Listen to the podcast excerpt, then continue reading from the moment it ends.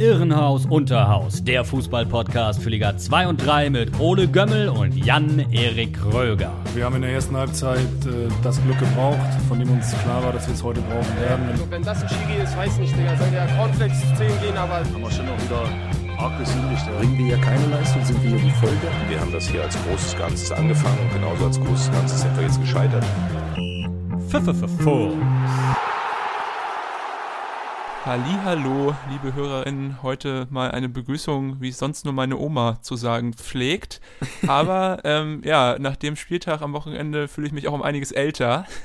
Ja, ich glaube, auch. Der, der Mann gegenüber auch. Erstmal herzlich willkommen, Jan-Erik Kröger. Ich bin natürlich Ole Jonathan Gömmel. Ihr wisst bereits, was es ist. Äh, wir sind wieder da für euch. Die Saison neigt sich äh, zum Ende und ja, das Wochenende war doch durchaus anstrengend. Ich denke mal äh, für beide äh, von uns. Wie geht's dir gerade? Zitterst du noch? Ja, ich zitter ehrlich gesagt wirklich noch ein bisschen von gestern. Wir nehmen ja heute wieder am Montag auf und gestern war also die große, ja, Extended Version der Zweitliga-Konferenz. Und äh, ja, als äh, Kieler war es natürlich wirklich Nägelkauen angesagt. Ähm, es ging hin und her. Ja, der erste Matchball wurde vergeben. Äh, liebe Hörerinnen und Hörer, ihr habt es wahrscheinlich mitbekommen, wie es da ein äh, bisschen abging in der zweiten Liga. Keine Entscheidung, also es gibt noch keinen einzigen feststehenden Aufsteiger.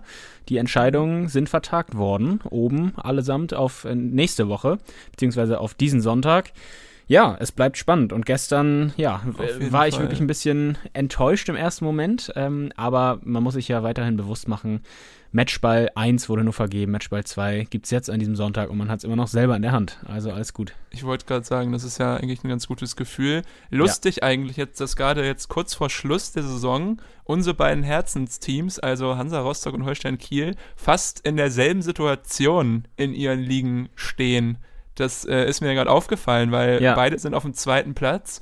Ähm, Hansa auf dem, genau, auf dem zweiten, ich habe es gerade eben gesagt, mit zwei Punkten vor dem dritten und Kiel mit einem Punkt äh, vor, dem, vor dem dritten. Also beide haben es genau. selbst äh, interessant äh, selber in der Hand. Also wir haben so ein ähnliches Schicksal tatsächlich äh, durchgemacht. Auch ja. wenn ich äh, das gar nicht im, im Laufe der Saison gar nicht so das Gefühl hatte. Da habe ich immer gedacht, so, ja, es läuft bei, bei Holstein besser. Aber wie gesagt, wie schon äh, Frank Buschmann gesagt hat, am Ende kackt die Ente, ne? Und äh, ja. sieht man jetzt wieder, dass es doch noch ähm, sehr eng wird. Du hast Ja. gerade gesagt, äh, Aufsteiger stehen noch nicht fest in der ähm, zweiten Liga, dafür aber ein Nicht-Aufsteiger. Und äh, Richtig.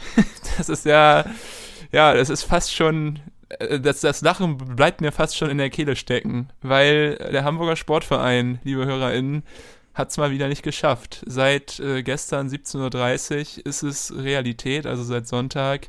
Ähm, auch nächstes Jahr, dann das vierte Mal in Folge, wird der HSV in der zweiten Liga die äh, Schuhe binden müssen. Und ähm, ja, ich, ich finde, wir fangen damit einfach mal an, weil Ja, es gerne. wieder so absolut absurd ist. Also vor allem auch gegen Osnabrück, für die es ja unfassbar wichtige drei Punkte sind im, im. Abstiegskampf. Aber dass man es wieder so aus der Hand gibt, ich weiß noch, letztes Jahr gegen Sandhausen war ja damals auch ein Abstiegskandidat. Unfassbar, oder? Also vor allem nach der, nach der Performance gegen, gegen Nürnberg, die konnten wir auch noch gar nicht besprechen, glaube ich, letzte Ja. Woche. Nee, das stimmt. Äh, Haben wir noch weil- gar nicht besprochen. Genau, war ja an dem Abend dann äh, 5 zu 1 Sieg, das erste Spiel von Horst Rubisch. Äh, 5-2 sogar, ja. 5-2, ja, genau. Äh, war ja wirklich super beeindruckend, wie die Mannschaft da gespielt hat. Man hat auch gedacht, okay, cool, das mit Meißner, der junge Stürmer aus der Jugend, der da seinen ersten Startelf-Einsatz hätte, war ein richtig guter Kniff von, von Horsting. Ähm, war es auch, weil er ja auch getroffen hat gegen Osnabrück. Aber dass man dann dort wieder so eine ja, traurige Leistung gezeigt hat, bleibt mir ein Rätsel. Und äh, ja, ich glaube, da kann nur noch Psychologe helfen, ganz ehrlich. Ja, also es ist wirklich besorgniserregend. Also ja, 3-2 haben sie ja am Ende verloren in Osnabrück. Für Osnabrück stand oder steht weiterhin äh, genauso viel auf dem Spiel wie für den HSV vor der Partie. Und man muss ganz ehrlich sagen, auch ich habe ein bisschen Mitleid mit den HSV-Fans. Und da bin ich wirklich nicht jemand, der, der das leichtfertig sagt. Ähm, aber langsam kann man da nur noch Mitleid haben, weil die Performance, es geht ja nicht darum, dass sie verloren haben. Natürlich ist es blöd, aber die Art und Weise, wie sie aufgetreten sind, haben nicht wirklich, ähm, ja, auf viel Hoffnung äh, schließen lassen, die da auch die Spieler noch hatten. Also Osnabrück war wirklich giftiger, war ähm, ja einfach präsenter und der HSV hat ein bisschen abwarten, ein bisschen ängstlich gespielt und ja, viele Sachen zu kompliziert gemacht. Meißner hat wieder ein Tor gemacht. Das war auch ein bisschen glücklich. Ähm, sein Abschluss, der war eigentlich gar nicht Ja. so gut, ging da durch die Beine von einem Osnabrücker und äh, den hätte vielleicht auch der Torwart ähm, noch ha- halten können. Er ging dann flach ins untere Eck rein.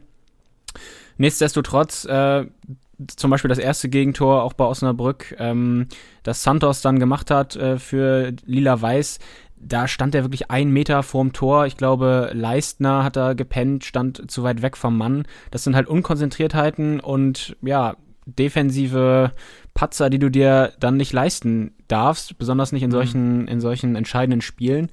Und äh, ja, dann ist es auch einfach zu wenig und dann hast du es nicht verdient. Und ich glaube, das haben die Hamburger auch äh, nach dem Spiel selber so selbstkritisch einsehen müssen auch. Ähm, es ließ ja nicht viel Interpretationsspielraum, das Ergebnis. Ja, aber in diesem Jahr haben sie es dann also schon am vorletzten Spieltag vergeigt und nicht wie die letzten Jahre am allerletzten Spieltag. Da haben sie ja jeweils nur mit einem einzigen Punkt den Relegationsplatz verpasst. Der Abstand könnte in diesem Jahr ein bisschen äh, mehr sein. Düsseldorf das steht da jetzt auch vor dem HSV. Ja, aber ist echt übel. Ich habe mal so ein bisschen in den Kommentaren, so auf den sozialen Medien nachgeschaut, unter den Posts vom HSV halt zu dieser Niederlage.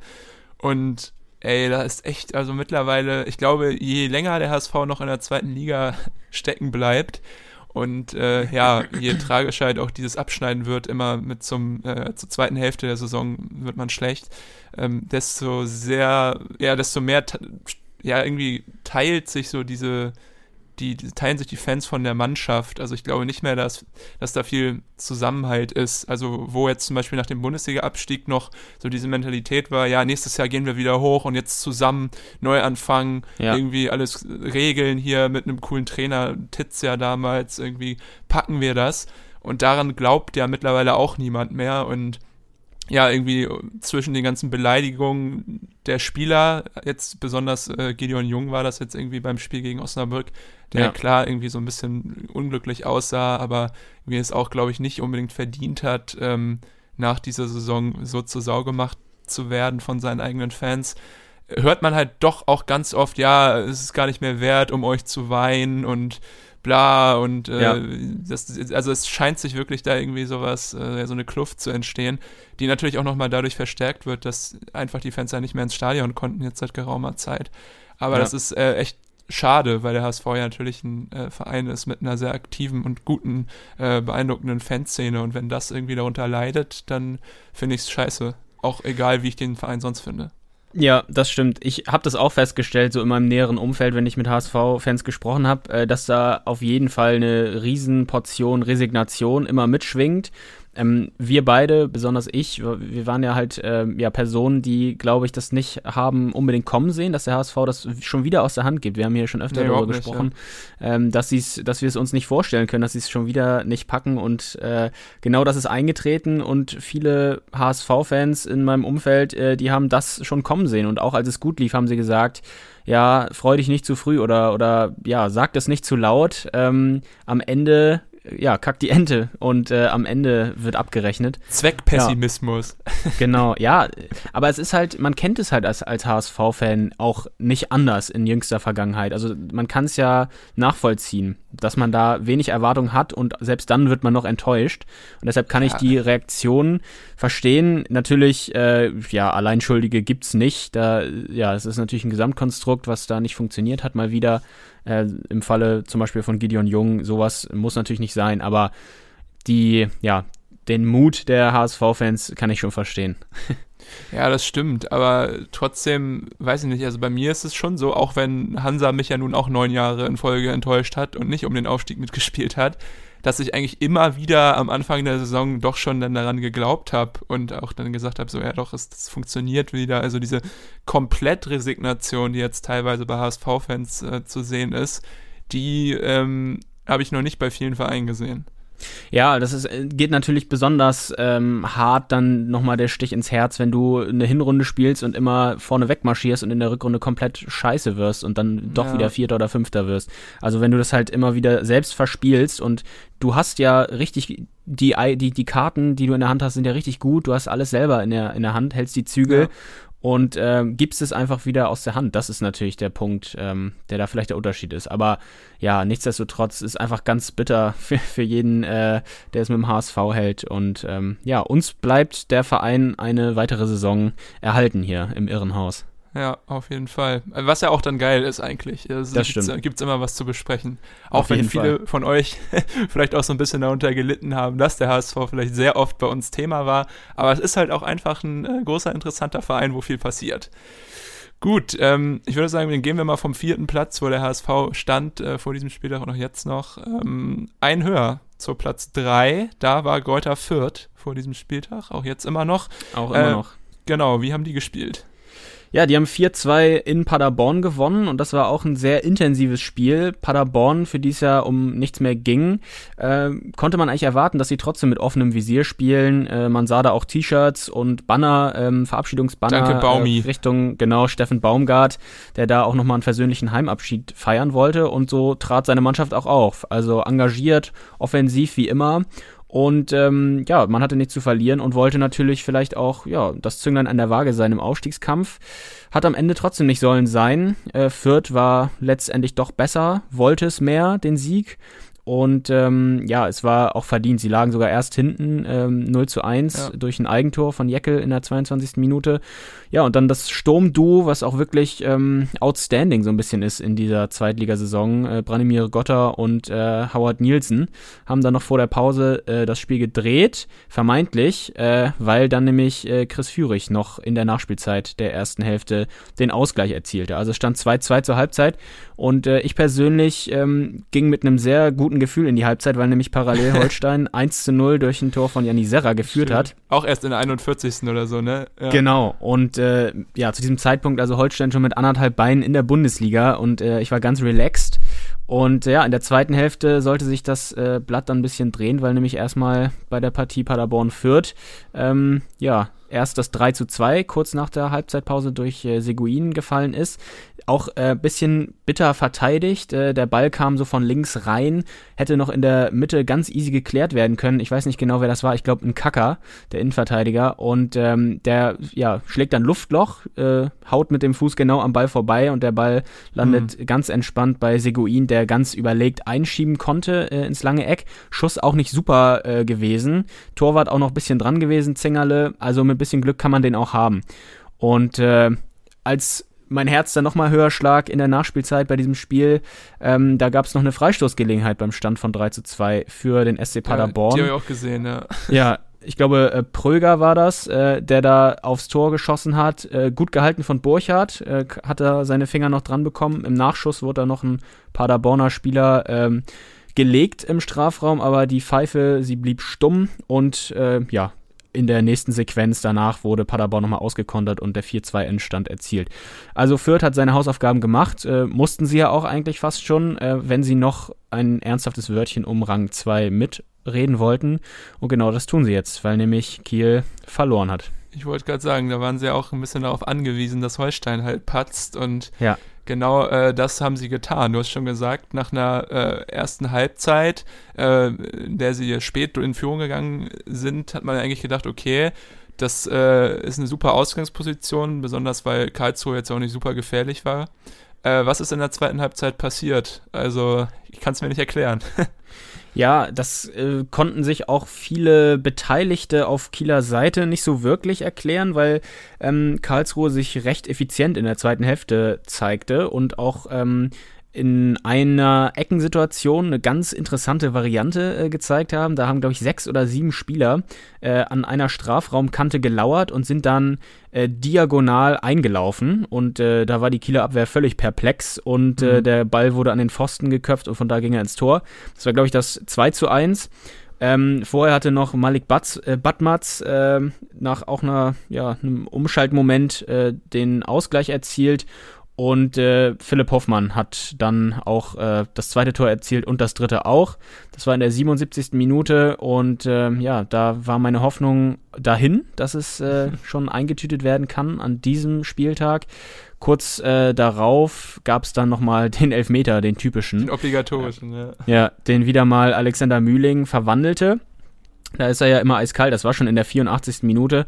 Und dann ging es da auch noch richtig hoch her, weil nämlich Benjamin Girt eingewechselt in der ersten Minute der Nachspielzeit vermeintlich den Ausgleich äh, erzielte. Das Tor wurde aber wieder aberkannt, weil Vorlagengeber ähm, Joshua Mees im Abseits stand und äh, den Ball so vorgelegt hat. Ja, aber das Gute im Schlechten, um das mal hier hervorzuheben, ob es jetzt 3-3 oder eben jetzt 3-2 aus Kieler Sicht ausgegangen ist, hätte am Ende den Kohl auch nicht mehr fett gemacht. Jetzt haben sie nämlich einen Punkt Vorsprung und sonst wären es zwei gewesen und so oder so hätten sie dann wohl gewinnen müssen, um es äh, ja, sicher zu machen dann am nächsten Spieltag gegen Darmstadt. Aber Jetzt, wirklich packende ja. Sequenz äh, auch da am Ende noch und ähm, ja, ich weiß nicht, ob es verdient war. Ich habe, wie gesagt, die Konferenz geschaut und da war wirklich äh, die Spielanteile bei der Partie KSC gegen Kiel wirklich wenig, überraschenderweise. Ja, das ist mir auch aufgefallen. Ich habe auch nebenbei ja. geschaut, das fand ich auch. Aber Fast es immer nur zu den Toren. Schon nicht so geil, gerade weil die Tordifferenzen ja auch so eng sind. Also theoretisch, wenn Kiel ähm, äh, verliert, dann, dann reicht äh, Greuther Fürth Unentschieden, ne? weil sie halt dann ja. das bessere Torverhältnis haben. Mit einem Tor, muss man dazu sagen. Ja. Äh, super riskant. Bochum auf Platz 1 mit äh, Tordifferenz 25 plus, Holstein 23 plus und Fürth 24 plus. Also, ja. wow, das ist schon. Und Bochum ja auch nur drei Punkte vor Fürth, weil sie genau, auch ja. noch unentschieden gespielt haben, also auch gepatzt haben. Ja, auch ausgerutscht. Äh, eigentlich äh, totales, äh, bis auf Fürth, das, das Favoriten, Favoritenglatteis da gewesen am Wochenende. Ähm, ja da wurde auch nicht so oft hingeschaltet, hatte ich das Gefühl. Ich habe es ja nur so ein bisschen nebenbei verfolgt, die Konferenz. Ja. Aber äh, ja, Nürnberg ging in Führung. Bochum konnte dann ausgleichen in der 75. Minute. Robert Zui, der, der verlässliche, ja, der eigentlich der verlässlichste Spieler irgendwie, habe ich das Gefühl, diese Saison äh, bei den Bochumern. Ja, ich ja, glaube auch, da, besten, ja. da, waren eigentlich auch schon die äh, Aufstiegst-T-Shirts gedruckt und äh, in der, im Karton neben der Bank. Aber okay, dann äh, kann man es halt nächstes Wochenende zu Hause festmachen. Das ist ja auch ganz schön dann vielleicht, die ja. Option. Aber ja, zu dem Spiel kann man noch ja. sagen, ja, da kann man noch sagen, dass es äh, verdient war äh, für Nürnberg. Also Bochum war äh, über weite Strecken, fand ich, nicht die aktivere Mannschaft. Vielleicht dann so im letzten Viertel, letzten Drittel des Spiels, also dann schon tief in der zweiten Halbzeit, da haben sie wirklich alles probiert und dann ja auch verdientermaßen irgendwie den Ausgleich erzielt. Aber Nürnberg äh, hatte auch in der ersten Halbzeit äh, gute Chancen, schon vor dem Führungstreffer. Also da wäre vielleicht sogar ein Sieg drin gewesen für Nürnberg und ein bisschen der Trend jetzt mal das HSV-Spiel rausgenommen. Äh, der Aufwärtstrend der Nürnberger setzt sich ein bisschen fort, zumindest in den Leistungen auf dem Spielfeld. Die Ergebnisse immer noch nicht ganz konstant. Aber Nürnberg hat sich dann doch gefangen, steht jetzt auf dem zwölften Platz und den Bochumern haben sie die vorzeitige Aufstiegssause vermasselt. Und das mhm. ergibt jetzt natürlich eine richtig spannende Konstellation für den 34. Spieltag. Wir haben es nämlich gerade gesagt, Bochum auf Platz 1 mit 64 Punkten, Kiel dahinter mit 62 Punkten und Fürth auf 3 mit 61 Punkten. Also auch Bochum kann noch in die Relegation, wenn es wirklich ganz dumm läuft. Ja. Ja, Wahnsinn. Ich weiß nicht, wie ich das aushalten soll, muss ich dir ganz ehrlich sagen. Wir haben ja auch gestern schon mal kurz darüber geredet oder ich glaube geschrieben und da meintest du ja, okay, ähm, Kiel muss gegen Darmstadt spielen. Ja. Äh, Fürth bekommt es zu tun, du weißt es. Ähm, Mit Fortuna Düsseldorf, Fortuna die ja jetzt auf 4 stehen, weil sie gestern ja. gewonnen haben, 3-0. Aber ja. für sie geht es leider um nichts mehr. Ja, aber ich wollte auch äh, nochmal sagen, Darmstadt äh, 5 zu 1 gegen Heidenheim gewonnen. Ich glaube, ja. die sind auch nicht unbedingt demotiviert, wenn sie dann gegen Holstein spielen. Ich weiß nee. nicht, äh, was da das einfachere Los, äh, also das einfachere Los ist. Ähm, weil ich kann mir auch vorstellen, Darmstadt haben wir ja schon lange gesagt, lange underperformed äh, mit den Möglichkeiten, die sie haben. Und natürlich äh, die Connection, Markus Anfang, äh, war ja auch nicht so ein rühmliches Ende in Kiel. Ähm, ich glaube, er wird da auch nicht mehr so gerne gesehen.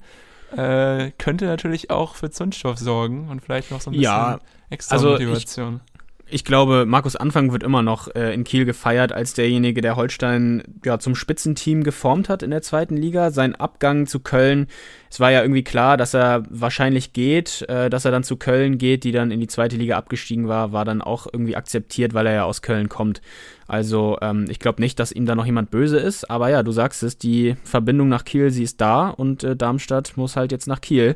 Vielleicht hat er ja noch ein bisschen äh, Mitleid mit seinem alten Verein und lässt die Punkte da. Ich äh, glaube es aber nicht.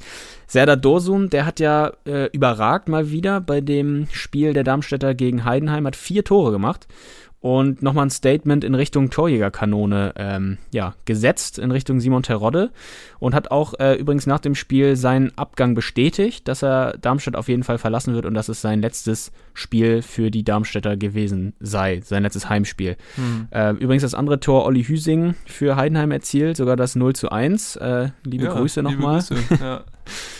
Genau. Ja, aber Darmstadt, ähm, ich habe ein bisschen die Hoffnung, dass sie vielleicht jetzt nicht mehr ganz so gallig sind. Sie haben jetzt nochmal 5-1 gewonnen. Vielleicht gewinnen sie deshalb ja zumindest nicht das letzte Spiel. Äh, ich habe gestern in der Konferenz gehört, äh, Markus Anfang hatte das Ziel ausgegeben, die beste Vereinsrückrunde der Geschichte noch zu erreichen. Das ist wohl das Ziel, was man in Darmstadt noch vor Augen hat. Also es geht nicht nur um die goldene Ananas was man ja okay. denken könnte, wenn man da jetzt auf Platz 8 rumdümpelt. Ich glaube, so, sowas kannst du immer finden, irgendwie in deinem Club. Ja. Also egal, auf welchem Platz du stehst, der, das ja. und das äh, könnte man noch erreichen. Aber das ist ja ganz gut, um irgendwie die Motivation aufrechtzuerhalten. Äh, auf ja. dem pa Papier hat die leichteste Aufgabe am Wochenende natürlich der VfL Bochum. Die spielen gegen den SV Sandhausen. Aber auch die ähm, ja, sind ein bisschen unter Druck, äh, haben jetzt sich in den letzten Wochen eine gute Ausgangsposition dort erspielt, sind auf dem 15. Platz mit einem Punkt Vorsprung auf den Relegationsplatz und äh, ja, sind dementsprechend wahrscheinlich auch noch äh, heiß. Also, um die, also für die geht es um was, deswegen Bochum jetzt auch nicht die einfachste Aufgabe, aber auf ja. dem Papier natürlich äh, die einfachste zu bespielende Mannschaft, würde ich sagen, mit dem SV Sandhausen. Ja. Sandhausen ist auch äh, eine oder die stabilste Mannschaft äh, zurzeit im Abstiegskampf, äh, habe ich gesehen. Ja. Also gegen Regensburg sah das wieder gut aus. Auch die letzten Auftritte äh, machten da Hoffnung und anders sieht es da bei der Konkurrenz aus. Osnabrück hat jetzt zwar seinen ersten Heimsieg im Jahr 2021 gelandet. Ist natürlich auch äh, bitter ausgerechnet gegen den HSV, also als HSV aus HSV-Sicht. Naja, ähm, das, aber Braunschweig, ja. Das ist, äh, Osnabrück äh, spielt gerade eine stärkere Phase als der SV Sandhausen. Die haben ähm, sieben Punkte aus den letzten fünf Spielen und Sandhausen nur sechs. Also Osnabrück okay. eigentlich noch ein bisschen Gut. beeindruckender, finde ich. Ja, okay. Aber Braunschweig äh, fällt da so ein bisschen ab auf jeden Fall. Die haben nämlich gegen die bereits abgestiegenen Würzburger Kickers gespielt und zu Hause 1 zu 2 verloren. Und da machte der Auftritt auch wirklich Sorgen, vor allem in der ersten Halbzeit. Braunschweig völlig ängstlich ähm, und ja, machte einfache Fehler. Es waren, die waren ungeduldig, ähm, nervös, das hat man richtig gemerkt. Und das, ja, weiß ich nicht. Also gegen Würzburg musst du eigentlich normalerweise gewinnen. Das hat ja Osnabrück die Woche vorher auch getan und seine Hausaufgaben gemacht. Und das könnte den Löwen aus Niedersachsen noch teuer zu stehen kommen, dass ja. sie die Punkte nicht eingeholt haben. Super bitter, ja. Positionswechsel ja. da jetzt gegeben und das kann natürlich den Löwen das äh, Genick brechen am Ende. Dann wäre es wirklich so, dass die beiden Aufsteiger auch wieder zurückgehen. Ja. Äh, Osnabrück muss gegen Aue ran in Aue also das ist ja auch nicht so die einfachste Aufgabe. Und der BTSV gegen den HSV, Horst Rubisch hat es im Interview nach dem Osnabrück-Spiel auch schon gesagt, er will die Saison da persönlich zu Ende bringen. Denke ich also auch, dass äh, die vielleicht nochmal zeigen wollen, was sie darauf haben. Also nicht ja. so einfach für beide Teams. Mal schauen. Ja.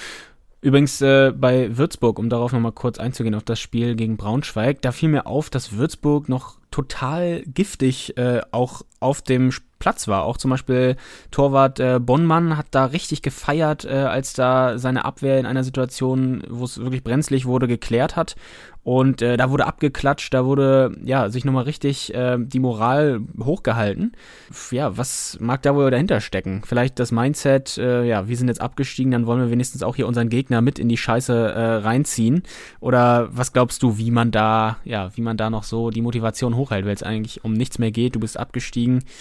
Ja, ich glaube, das ist, schwierig. das ist halt trotzdem ganz cool, dass du halt noch Einfluss nehmen kannst auf den, auf den Saisonverlauf. Und natürlich gebietet das auch so ein bisschen der Sport, die sportliche Fairness natürlich, dass du da noch alles gibst. Und natürlich ja. aber äh, wird es auch ein großer Verdienst da vom Trainerteam sein, äh, dass man die Mannschaft dann noch äh, motivieren konnte. Ich weiß nicht, ob man dann an irgendwie die Ehre appelliert oder woran auch immer, aber du hast auf jeden Fall recht. Die haben da echt nochmal eine geile Leistung gezeigt und ich glaube, es ist immer schöner, wenn du vielleicht nochmal so ein kleines Erfolgserlebnis äh, dazwischen hast, als wenn du mit, äh, ja, weiß ich nicht, so wenig Siegen dann äh, direkt runtergehst. Ich glaube schon, dass man sich dann auch äh, motivieren kann und natürlich auch, da haben wir auch schon ein bisschen drüber geredet, dieser Druckabfall, der halt stattfindet, wenn der Abstieg klar ist dann ist man vielleicht ja. nochmal ein bisschen befreiter einfach, weil die größte Scheiße jetzt schon vorbei ist und man kann noch so ein bisschen, ähm, ja, ist vielleicht schon irgendwie mit den Augen in der Zukunft und hat dann irgendwie jetzt noch Bock, das da, da irgendwie schön, also äh, gerade Weichen zu legen. Wer weiß. Ja, vielleicht ja auch noch ein bisschen Werbung in eigener Sache. Dass man vielleicht Ja, genau. persönlich wenigstens in der zweiten Liga bleibt. Das kann natürlich auch noch sein für die, für die äh, eigenen Spieler. Äh, genau. Äh, wir haben es eben schon gesagt, Osnabrück muss gegen Aue ran.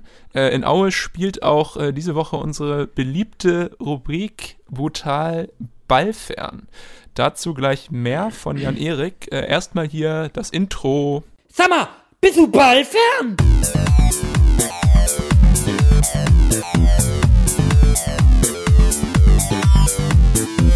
Mensch, Mensch, Mensch. Ja, brutal Ballfern, diese Woche in Aue zu Gast. Und äh, in Aue, da ging es ein bisschen drunter und drüber. Erstmal letzte Woche, ja, die Abreibung gegen den SC Paderborn, wo sie 3 zu 8 verloren haben. Und danach ähm, wurde es ein bisschen undurchsichtig, weil nämlich ähm, Trainer Dirk Schuster und ein Co-Trainer, Sascha Franz heißt er, äh, eine Krankschreibung vorgelegt hatten. Und äh, dadurch auch das Spiel gegen Fortuna Düsseldorf, was sie dann 0 zu 3 verloren haben, verpasst hatten. Da saß nämlich ein anderer Co-Trainer auf der Bank, Marc Hensel. Und ähm, ja, auch zum Saisonabschluss gegen Osnabrück wird er das wohl machen, denn ähm, Erzgebirge Aue sucht dem Vernehmen nach schon nach einem neuen Trainer. Also diese Krankschreibung sorgte wohl ein bisschen für Verwunderung auch bei den Verantwortlichen und für Wirbel. Und ähm, ja, Clubboss äh, Leonard ist da schon auf der Suche nach einem Nachfolger äh, dem Vernehmen nach. Und ähm, ich glaube, ich habe es beim Kicker gelesen, dass es schon ähm, bei vorherigen Trainerbeurlaubungen ähm, unklare, dubiose Gründe gab, zum Beispiel bei Meyers äh, überraschender Beurlaubung. Äh, und ich hatte auch gelesen, dass nur Thomas Letsch und äh, Daniel Meyer überhaupt beurlaubt wurden von den letzten äh, sieben Trainern. Ja, Schuster war jetzt äh, der siebte Trainer. Äh, und äh, vier davon sind selber gegangen unter der äh, Ägide von Helge Leonard. Äh, ja, beurlauben musste er halt nur Thomas Letsch und Daniel Meyer. Also unklare Gründe, was auch jetzt hier wieder vorgefallen ist. Ähm, Du musst ja. das noch einmal kurz erklären. Also es war jetzt so, dass Dirk Schuster und sein Co-Trainer sind da jetzt angekommen mit einem gelben Zettel. So nach dem Motto, Ja. hier, wir sind, wir, wir, wir fühlen uns nicht imstande dazu, äh, auf der Bank zu sitzen beim nächsten Spiel. Und das ist dann Ja. äh, raus, das ist ja, aber man weiß nicht, was Also da mehr- drauf stand. Nee, oder genau. Mehr ist nicht bekannt. Also äh, es gibt nur die Meldung, die Krankschreibung wurde da vorgelegt und das lässt halt schon darauf schließen, dass äh, das Verhältnis zwischen Dirk Schuster und seinem Co-Trainer ja auch nicht mehr das Beste zum Präsidium oder zu den Verantwortlichen des Vereins sind. Okay. Ähm, dass man da vielleicht schon äh, fehlende Rückendeckung oder ja anderweitige Differenzen gespürt hatte und deshalb jetzt einfach keinen Bock mehr hatte. Und äh, ja, Helge Leonard sucht dem Vernehmen nach, wie gesagt, nach einem neuen Trainer. Äh, ja, da wird jetzt äh, noch sowas abgezogen. Ganz frech. Wie in so einem Unternehmen, wo man keinen Bock mehr hat, zur Arbeit zu erscheinen. Ehrlich, Seifenoper, ja, aber schade. Ich meine, Aue spielt jetzt ja auch Ja. nicht so eine schlechte Saison. Sie haben überhaupt nichts mit dem Abstieg äh, zu tun, haben eine tolle Hinrunde eigentlich gespielt. Äh, Ja. Schade. Also Schuster hat ja eigentlich da einen guten Job gemacht, aber ja, wir Ja. haben ja auch schon mal drüber geredet, dass da vielleicht jetzt auch ein Umbruch ansteht. Ähm, mal schauen, wie es bei denen weitergeht. Aber es gibt ja genügend Trainer, die frei sind und vielleicht auch Bock haben. Das stimmt, das stimmt. Gut, ähm, würde ich sagen, bevor wir im Osten gleich bleiben und eine Liga runtergehen, machen wir mal kurz eine Pause. Dann hören wir uns wieder mit den Themen der dritten Liga. Bis gleich. So machen wir es. Bis gleich. Digga, wir waren katastrophal. Also ich finde, die reden alle so, ja, dass wir gute Spieler. Bruder, ich bin ehrlich. Katastrophe gespielt. Digga. Wir haben Ball gewonnen, sofort verloren wieder. Stuttgart hat das ganze Spiel gemacht. Wir sind wieder zurück aus der Pause, liebe Hörerinnen und Hörer bei Irrenhaus Unterhaus, dem Zweit- und Drittliga-Podcast. Und die zweite Liga haben wir gerade abgehandelt.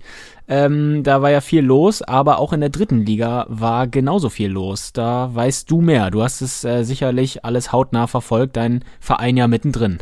Ja, äh, erstmal können wir den ersten Aufsteiger feiern oder dem gratulieren zumindest.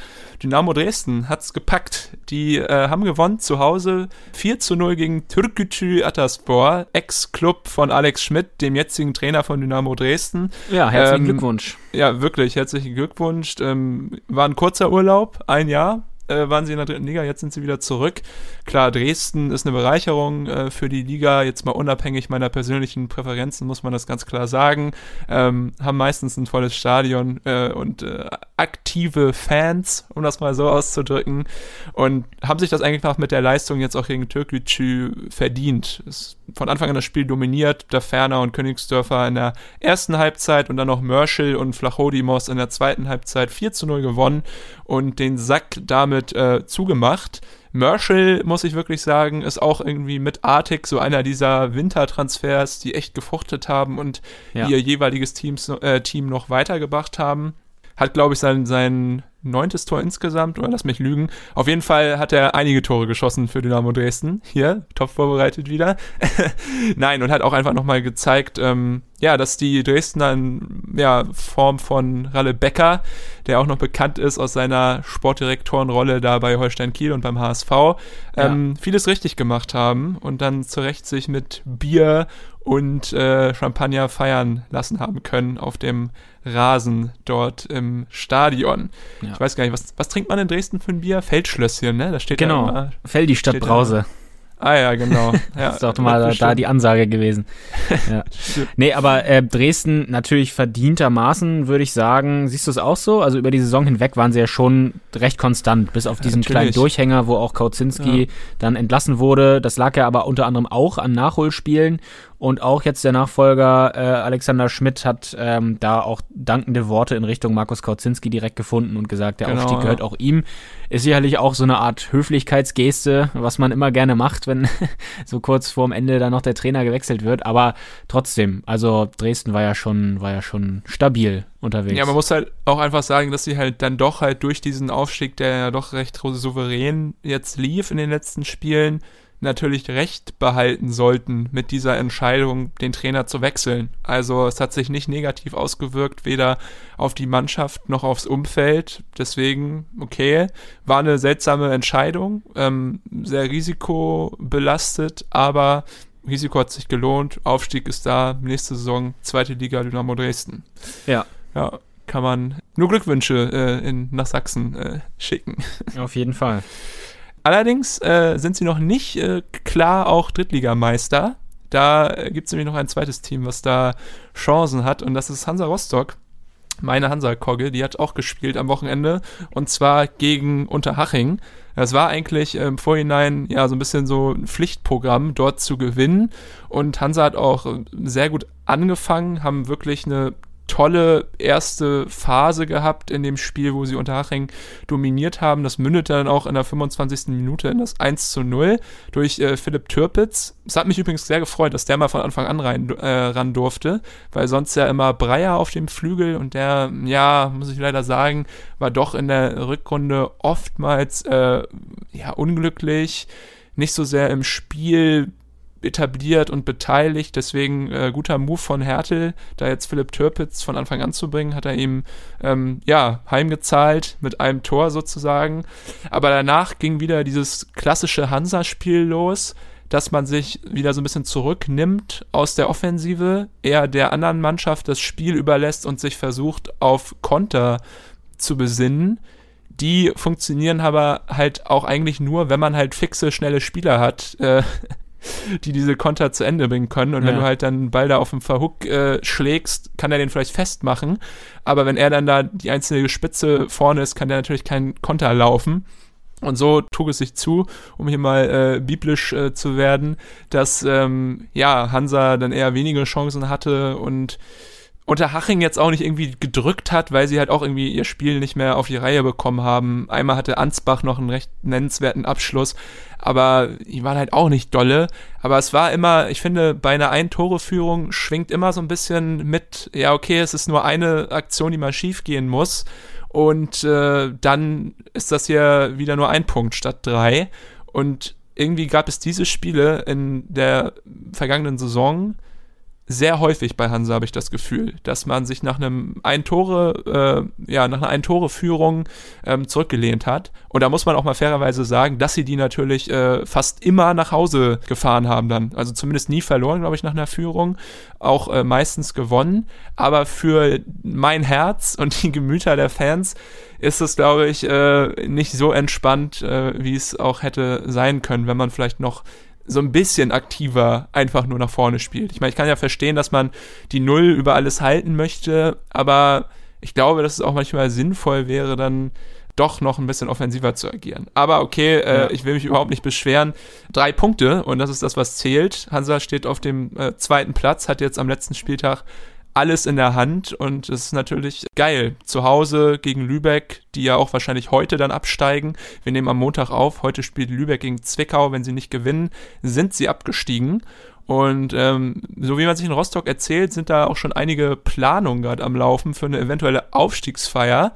Klaus Ruhe Matzen, der Bürgermeister, der auch schon ähm, bekannt ist seit ein paar Monaten äh, durch seine Corona-Politik, hat gesagt, dass sie gerade äh, daran arbeiten mit Verein und statt äh, vielleicht siebeneinhalbtausend Fans den Zugang zum Stadion zu ermöglichen, natürlich auch unter ähm, Hygienevorschriften und einem Sicherheitskonzept ja. um halt kleine Feiern, die sonst entstehen würden vielleicht, oder unangemeldete ähm, Feiern, wie jetzt zum Beispiel auch in Dresden, wo es ja auch wieder so ein bisschen unschön war, wo hatten sich viele Leute getroffen und dann auch noch äh, Probleme mit der Polizei. Um das halt zu vermeiden, möchte der Rostocker Bürgermeister es ermöglichen, dass auch einige Fans halt dann ins Stadion können. Ich glaube nicht zum Spiel, aber dann halt zu der Feier. Da äh, war ich noch ein bisschen, konnte ich dem nicht entnehmen gerade. Mhm. Aber das wäre natürlich schön, wenn man die Saison dann äh, so zum äh, Abschluss bringen kann und dann auch ähm, ja mit einem vielleicht positiven Imagebild, was man nach Deutschland raus transportiert und nicht ja. äh, direkt schon wieder, ja, hier der Chaos-Verein kommt hoch, guckt dir die, die Assis an, weil da gab es ja auch schon wieder eine Situation gegen Unterhaching, ich glaube 250. Ja, ich wollte gerade sagen, oder man ja, genau. ver verlegt die, die Party einfach auf die Autobahn, ne? Kann man ja auch machen. Ja. du erzählst es. 250 Fans waren mit dabei in Unterhaching, haben auch geilen Support geliefert. Das war natürlich äh, gewohnt von den Hansa-Fans. Vom man Parkplatz hat sie gehört, aus, ja. Genau, man hat sie gehört vor dem Stadion, sogar gesehen. Da äh, in Unterhaching kann man ja auch so halb reinschauen, da wo der Bus immer steht. Äh, und die haben sich dann gedacht, okay, halten wir doch mal den Bus auf dem Rückweg einfach mal auf der Straße an. Äh, die Straße in dem Fall war die Autobahn. Da wurden mal eben alle drei Spuren zugemacht von äh, Autos, von Hansa-Fans. Und äh, ja, so dass der Bus anhalten musste und dann sind die Fans ausgestiegen auf der Autobahn und haben dann ein bisschen ähm, ja, Pyro angemacht und sind im Bus umhergetanzt. Ja. Äh, ist natürlich geil und ich verstehe die Emotionen total, aber ja, Image fördernd nicht. Natürlich äh, bringt man dadurch auch halt Leute, weiß ich nicht, wie Robert Marin wieder in blöde Verlegenheit, der sich dann natürlich wieder dahingehend äußern muss, ja, es geht überhaupt nicht. Also durch solche Situationen sorgt man halt auch so ein bisschen dafür, dass der Verein sich dann in den Fällen gegen, den, gegen die Fans positioniert oder zumindest kritisch beäugt. Und das ist auch nicht geil. Da müssen irgendwie die Zahnräder so ein bisschen mehr ineinander greifen. Und ich glaube, mit dem Ansatz, da jetzt so eine äh, Aufstiegsparty für ein paar tausend Leute ausrichten zu wollen, geht das in die richtige Richtung. Ja, aber das pusht wahrscheinlich die Spieler auch nochmal ungemein für den letzten Spieltag, wenn man sowas dann nochmal hautnah bekommt, äh, mitbekommt und sieht ja. und dann einfach, ja, mit äh, geschwellter Brust vielleicht nochmal ein, zwei Prozent mehr den Platz gegen Lübeck dann betritt. Genau. Aber die Aufstiegsparty kann sich auch äh, verschieben oder gar nicht stattfinden, denn Ingolstadt hat gewonnen am Wochenende und somit äh, ist noch gar nichts klar, wer jetzt hier Zweiter oder Dritter wird. Äh, man muss dazu sagen, Ingolstadt, der Spielverlauf auch komplett irre gewesen. Ich ja. habe äh, in der ersten Halbzeit auf meinen Ticker geguckt, da stand es nach der zehnten Minute 1 zu 0 für den MSV Duisburg, die der Gegner waren von den Schanzern, äh, durch Sauer. Und habe ich mir gedacht, ach krass, geil, wenn die hier jetzt auch äh, nicht den Dreier holen, dann sieht's ja immer besser aus für Hansa. Aber ja, dann äh, ging's los nach der zweiten Halbzeit. 47. Minute, Stefan Kutschke mit einem Elfmeter. Dann äh, Philipp Biblia in der 54. Marcel Gauss in der 55. Dennis Eckert in der 65. Und dann Biblia nochmal der Schlusspunkt in der 76. Fünf Tore in einer Halbzeit. Also, das ist schon eine ganz schön krasse Leistung, finde ich. Und ich Ja. weiß nicht, was sie da, was sie da gemacht haben, ob sie irgendwie, ob, ob Oreiz Gül- Gürtelschnalle die Funktion einer Wunderlampe hat und sie dann da alle mal gerieben dran haben, vielleicht in der Kabine. Aber auf jeden Fall Wahnsinn, wie Oder die Ingolstadt sich- Gürtel schneller als Peitsche noch. ja. Oder so.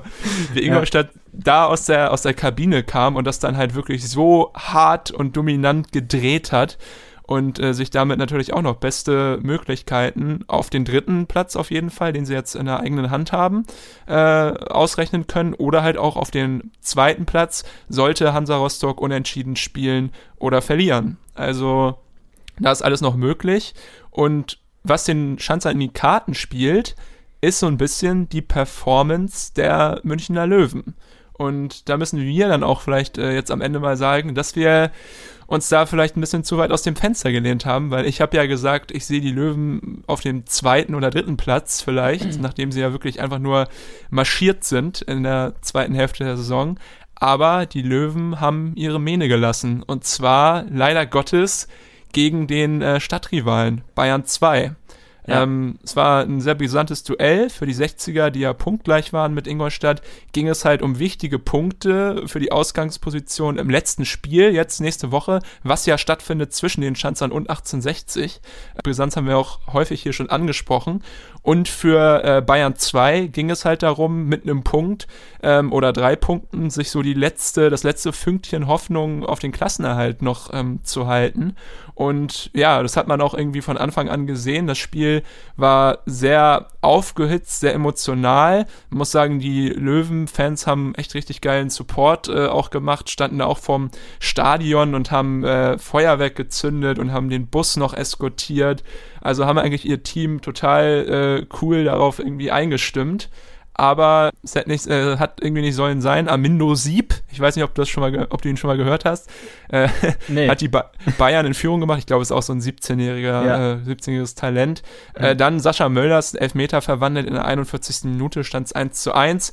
Dann aber Sapret Singh, der überzeugt hat, für mich der beste Mann auf dem Platz gewesen, in der 49. Minute mit dem 2 zu 1. Und äh, ja, Philipp Steinert in der 68. zwar noch mit dem ausgleichenden Elfmeter, aber den Sieg äh, konnten die 60er, den so notwendigen Sieg, äh, nicht mehr davon tragen. Und deshalb, äh, ja, haben sie nach wie vor alles selbst in der Hand, weil sie halt gegen Ingolstadt äh, spielen. Aber äh, hätten sie gewonnen, hätte ihnen gegen Ingolstadt zum Beispiel auch ein Unentschieden gereicht für den äh, dritten Platz, weil sie das deutlich ähm, bessere Torverhältnis haben. So jetzt äh, nicht mehr. Und einen hat das ganz besonders gewurmt. Und ich glaube, dazu hast du jetzt auch äh, hier einen kleinen O-Ton parat, nämlich äh, Sascha Mölders. Ähm, ist eigentlich auch ein Anwärter gewesen auf Brutal Ballfern, aber da es ja auch schon häufiger war, haben wir uns äh, für Aue entschieden. Aber ja, spiel uns gern mal ab, äh, was Mölders nach dem Spiel zu den Kollegen von Magenta Sport meinte.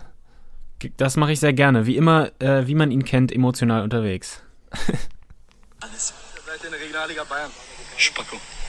Dann fangen wir doch mit der Aufarbeitung hier direkt auf mit Sascha Mölders, der gerade noch äh, an Maxi Welzmüller geraten ist. Was war Thema dieser Auseinandersetzung?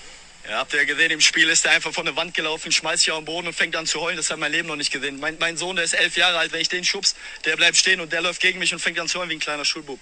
Und jetzt groß Fresse, wie der Pressesprecher, sowas habe ich ja gerne. Aber die Quittung kriegen sie am letzten Spiel. Die Quittung Ja. kriegen sie am letzten Spieltag, hat er da gesagt. Ja, meint er wahrscheinlich den äh, bevorstehenden Abstieg, der ja Genau. auch immer noch doch äh, sehr realistisch ist für, die, für Bayern 2. Ja, aber da war jemand äh, gar nicht gut gelaunt. Ja. Schön Welzmüller als du Spacko da bezeichnet und ähm, emotional gewesen. Ja, verständlich nach diesem Spiel, glaube ich, aber auch nicht ganz super professionell, ne? Mm, Nee, na klar, aber ich kann ihn verstehen, man ist natürlich emotional nach so einem Spiel. Es geht für beide um viel und ja, Sascha Mölders ist ja auch noch einer, der ja gerne äh, seine Meinung präsentiert und auch da nicht zu, vor zurückschreckt, klare Worte zu wählen, dann auch kurz nach dem äh, Spiel im Interview und äh, ist ja auch ein Führungsspieler. Also ich kann ihn verstehen, aber ja, Emotionen, sowas sieht man ja echt gerne. Ja, er hat halt nach dem äh, besagten Ausschnitt, den wir euch gleich gerade gezeigt haben, auch noch gesagt, er geht fest davon aus, dass sie halt nächste Woche dann in Ingolstadt gewinnen und das Ganze dann dort festmachen. Also er ist noch sehr zuversichtlich, aber es wäre natürlich auch super ärgerlich, wenn du halt die beste Saison deines Lebens spielt, äh, spielst. Mölders jetzt auch mit seinem Tor auf jeden Fall Torschützenkönig am Ende in der dritten Liga. Und dann sowas halt dann doch nicht gekrönt wird in einem Relegationsspiel oder mit in einem eventuellen Aufstieg. Also ich kann schon verstehen, warum er sich dort ärgert. Und das ist auch irgendwie so ein bisschen das Geile vielleicht an der dritten Liga, dass da sowas auch möglich ist gab es ja auch immer mal wieder in den vergangenen Jahren so ganz geile Interviews, wo halt die Spieler vielleicht nicht permanent äh, Presseschulungen haben, wie sie halt da zu reden haben und welche Floskeln sie benutzen dürfen, sondern wenn da auch irgendwie noch so ein bisschen Ehrlichkeit rüberkommt. Aber ja, extrem bitter für, für 1860, die wirklich jetzt durch die letzten beiden Unentschieden, die sie da hatten, sich so ein bisschen äh, die Top-Ausgangsposition, äh, die sie hätten haben können, ähm, verspielt haben. Und ja, so läuft das natürlich alles irgendwie auf dieses Spiel hinaus nächsten Samstag gegen Ingolstadt. Und ich will gar nicht wissen, wie hoch dann der Puls von Oral und Kölner und von allen Spielern auf dem Platz da ist. Aber ich glaube, sehr hoch. Ja, das stimmt. Ja, was uns ja auch noch ein bisschen gewundert hatte, war, dass äh, nicht alle Spiele gleichzeitig ausgetragen wurden Stimmt, an diesem ja, ja. Wochenende. Ist ja sonst eigentlich immer in allen drei Profiligen der Fall, dass äh, an den letzten beiden Spieltagen alle Spiele parallel jeweils ablaufen. Das war jetzt in der Bundesliga auch nicht so, aber da gab es halt den Grund, dass am Donnerstag noch Dortmund und Leipzig im Einsatz waren und deshalb erst am Sonntag spielen mussten. Ja, war in der dritten mhm. Liga nicht so. Ich habe jetzt ehrlicherweise auch überhaupt keinen Plan, warum das so war. nee, den Grund weiß ich auch nicht. Vielleicht. Ja. Äh, es ist ja, ich glaube, hauptsächlich in der zweiten und ersten Liga ist es ja mit der Begründung hier Wettbewerbsverzerrung äh, zu vermeiden. Weiß ich nicht, vielleicht gibt es in der dritten Liga weniger Geld auf die Wetten. Keine Ahnung. Ja, aber, aber ich meine, ja. in den letzten Jahren war es auch immer so, dass es da am vorletzten Spieltag auch der Fall war. Das kann, ja. kann auch sein. Naja. Gut. Äh, Nächste Woche auf jeden Fall alles parallel, äh, alle ja. Spiele. Und ähm, du hast ja gerade eben noch ein bisschen angesprochen, Bayern 2, noch theoretische Chancen auf den genau. Klassenerhalt. Da Drei Punkte Rückstand. Ja. ja. Generell äh, hat sich im Abstiegssegment äh, der dritten Liga noch ein bisschen was getan. Denn äh, KfC Uerdingen hat gewonnen gegen das Team der Stunde, gegen den ersten FC Magdeburg. Und äh, ja, das war extrem äh, wichtig für die Uerdinger, denn die stehen jetzt auf einmal auf dem 16. Platz. Also ja. ich glaube, da haben wirklich nur die wenigsten mitgerechnet mit diesem Dreier, äh, vor allem weil Magdeburg ja so extrem äh, formstark war und die letzten Spiele auch alle gewonnen hatte. Aber äh, Uerding dadurch jetzt mit äh, guten Ausgangspositionen nächste Woche. Und wer es äh, komplett geschafft hat, wer aus dem Schneider ist, ist der erste FC Kaiserslautern. Die Roten Teufel haben es geschafft, äh, nicht durch ihre super Leistung gegen Viktoria Köln. Da gab es nämlich nur ein 3 zu 3. Auch äh, ein bisschen lustig. Timmy Thiele, der Ex-Teufelstürmer, hat da doppelt getroffen. Aber ehrenhafterweise auch nicht gejubelt. Aber genau, wegen den Ergebnissen auf den anderen Plätzen hat äh, Kaiserslautern es dann geschafft. Bleiben in der dritten Liga, äh, muss ich ganz ehrlich sagen, beruhigt mich auch ein bisschen. Finde ich, ja. äh, finde ich gut. Total. Und ja, richtig übel sieht es dann halt aus. Also beziehungsweise ja, für Lübeck, die ja wahrscheinlich dann, ich würde, ich glaube, ich lehne mich nicht zu weit aus dem Fenster, wenn ich sage, die gehen heute runter. Ähm, ich glaube, ja, Zwickau war halt auch scheiße in den letzten Spielen, aber gegen Hansa haben sie jetzt zum Beispiel ganz gut gespielt. Ich glaube, die können da den äh, Lübeckern noch ein paar Punkte abtrotzen und dann halt im letzten Spiel gegen Rostock weiß man auch nicht, ob da ein Dreier möglich ist für Lübeck. Außerdem müssten die anderen Teams dann alle verlieren. Glaube es nicht so realistisch. Also machen jetzt nächste Woche eigentlich Bayern 2, Meppen und Uerdingen den, äh, ja, die, die letzten beiden Abstiegsplätze unter sich aus. Meppen und Bayern 2 formschwach in den letzten fünf Spielen auf jeden Fall nicht gewonnen. Oerdingen hingegen mit äh, sieben Punkten aus den letzten fünf Spielen. Das spricht da eher für die. Und ich würde sagen, wenn sie es wirklich packen mit dem Punktabzug, mit dem ganzen äh, Hin und Her da, mit dem Tohuwabubu um den Verein herum, äh, die Klasse zu halten, äh, dann können wir aber hier mehrere Hüte ziehen vor dem KfC ne? und den Spielern ja. vor allem. Auf jeden Fall, das stimmt. Trotz dem ganzen Chaos da noch die Übersicht zu behalten und trotzdem, äh, ja, noch eine reelle Chance äh, am Leben zu bleiben, sich zu wahren, das ist äh, aller Ehren wert. Und alle drei haben ja auch ähm, ähnlich starke Gegner, würde ich behaupten. Alle so aus der Tabellen-Mittelfeldregion. Uerding hat Waldhof Mannheim, hm. Meppen hat den MSV Duisburg und Bayern 2 hat den HFC äh, von der Saale. Also mal schauen, ah. was da passiert. Die sind ja auch gerade wieder gut drauf. Der FC hat Wiesbaden gecrushed, um das mal hier zu sagen. Äh, 4 zu 0. Ähnlich so überzeugend äh, gewesen wie das, der Sieg gegen Dynamo Dresden, auch ähm, der dann zum Ausschluss von Kauczynski geführt hat vor ein paar Wochen. Äh, ja. Haben es gut gemacht, auch äh, versöhnliches Saisonende für die Hallenser. Äh, eine Top-News gibt es noch, die hast du mir eben gerade äh, erzählt, und zwar geht es um den FC Saarbrücken. Die haben ja auch eine super Saison gespielt, auf dem Platz 5 äh, sind sie gelandet und werden sie wahrscheinlich auch bleiben. Außer äh, Wiesbaden gewinnt mit 12 zu 0 im letzten Spiel und ja. Saarbrücken verliert oder Saarbrücken verliert halt hoch.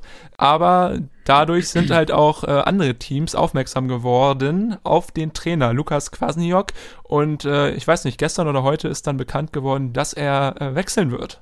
Wohin? Ja. Und zwar zum SC Paderborn, da wo der Trainerstuhl frei wird durch den Abgang von Steffen Baumgart. Ja, Lukas Kwasniok also nächstes Jahr auf jeden Fall in der zweiten Liga vertreten. Er hatte ja irgendwann mal kommuniziert, dass er nur im Falle eines Durchmarsches von Saarbrücken in die zweite Liga auch beim FC Saarbrücken bleiben würde. Davon hat er dann, ähm, ist er irgendwann wieder so halb zurückgerudert, wenn ich das richtig verfolgt mhm. habe. Ähm, aber die Zeichen, ja, genau. Die Zeichen standen da aber schon äh, ein bisschen länger, also von seiner Seite aus auf Trennung und jetzt, ähm, ja, ist er dann an seinem, in seiner Wunschliga, in der zweiten Liga. Ja, krasse Karriere. Ich meine, so alt ja. ist er ja auch noch nicht. Also nee.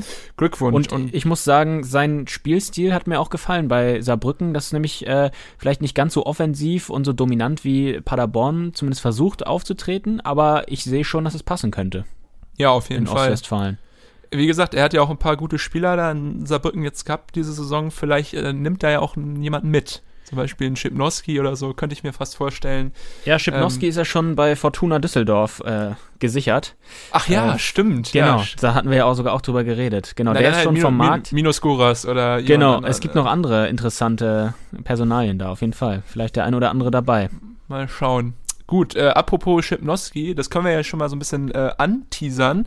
Nächste Woche, wenn alles äh, vorbei ist, gibt es bei uns die große Irrenhaus-Unterhaus Award Show.